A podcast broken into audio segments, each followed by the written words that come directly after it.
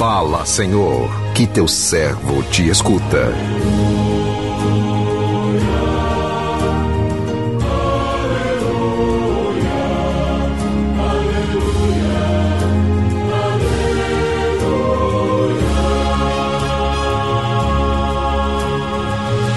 O Senhor esteja convosco, Ele está no meio de nós. Proclamação do Evangelho de Jesus Cristo, segundo Mateus. Glória a vós, Senhor. Naquele tempo, disse Jesus à multidão: Em verdade eu vos digo, de todos os homens que já nasceram, nenhum é maior do que João Batista. No entanto, o menor no reino dos céus é maior do que ele. Desde os dias de João Batista até agora, o reino dos céus sofre violência e são os violentos que o conquistam. Com efeito, todos os profetas e a lei profetizaram até João.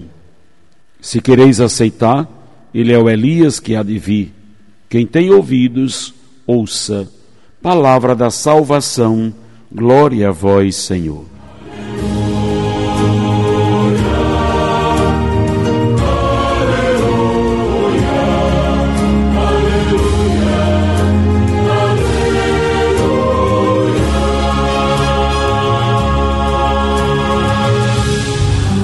Meu irmão, minha irmã, ouvintes do programa Sim a Vida, estamos na segunda semana do advento, nos preparando para a grande festa da vida, que é o Natal do Senhor.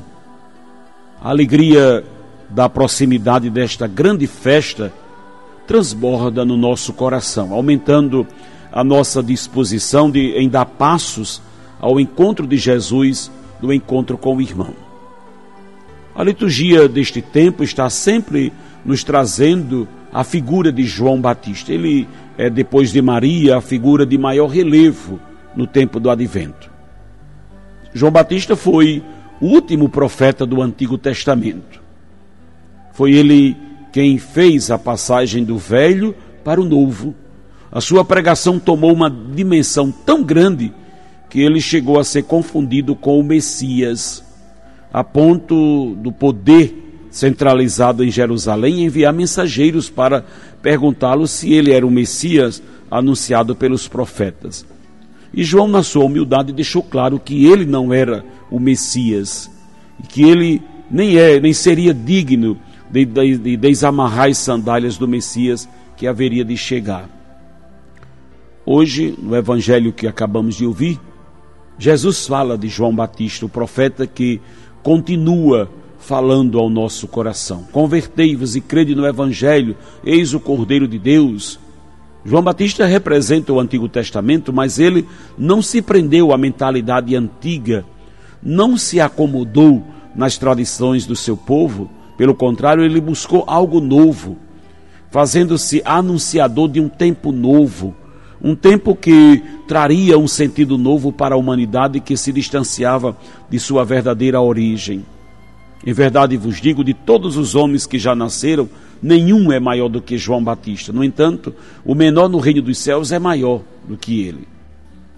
Apesar de ter sido chamado por Deus para preparar o caminho para a entrada de Jesus no meio de nós, João Batista não fez a experiência do Messias, daquele que ele anunciou.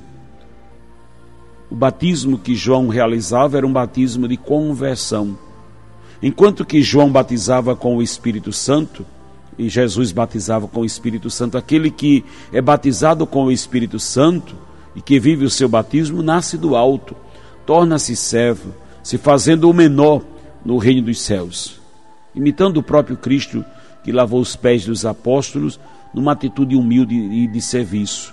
Quem vive de acordo com a vontade de Deus, fazendo o que Jesus fazia, dá continuidade à sua presença no mundo, tornando assim maior que João Batista, que anunciou o Messias, mas que não, não teve tempo de viver a experiência com ele.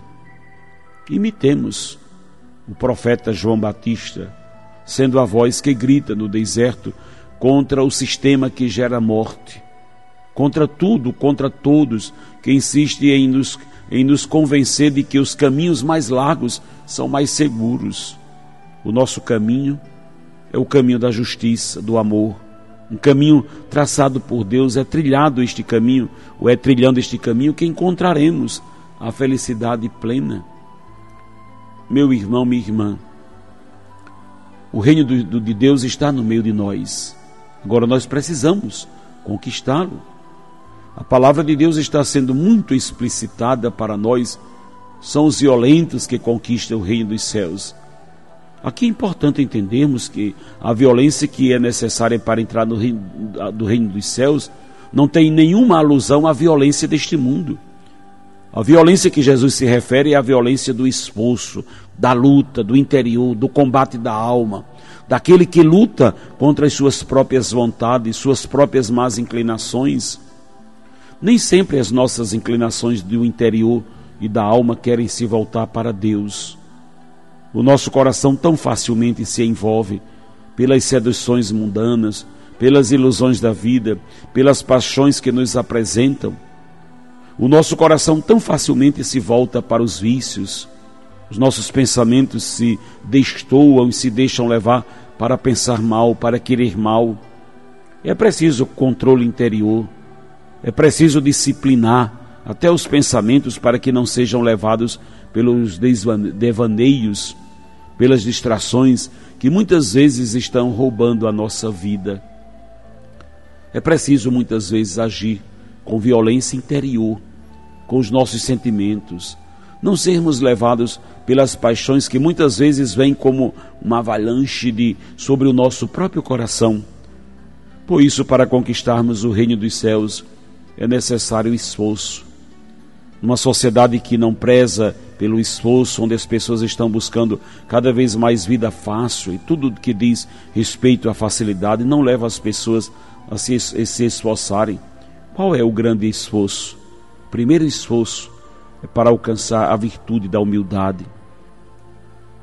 Peçamos ao Senhor a graça de crescermos sempre mais, conscientes de que é preciso trabalho interior para vencer essa prepotência, essa arrogância que está sempre cercando a nossa vida.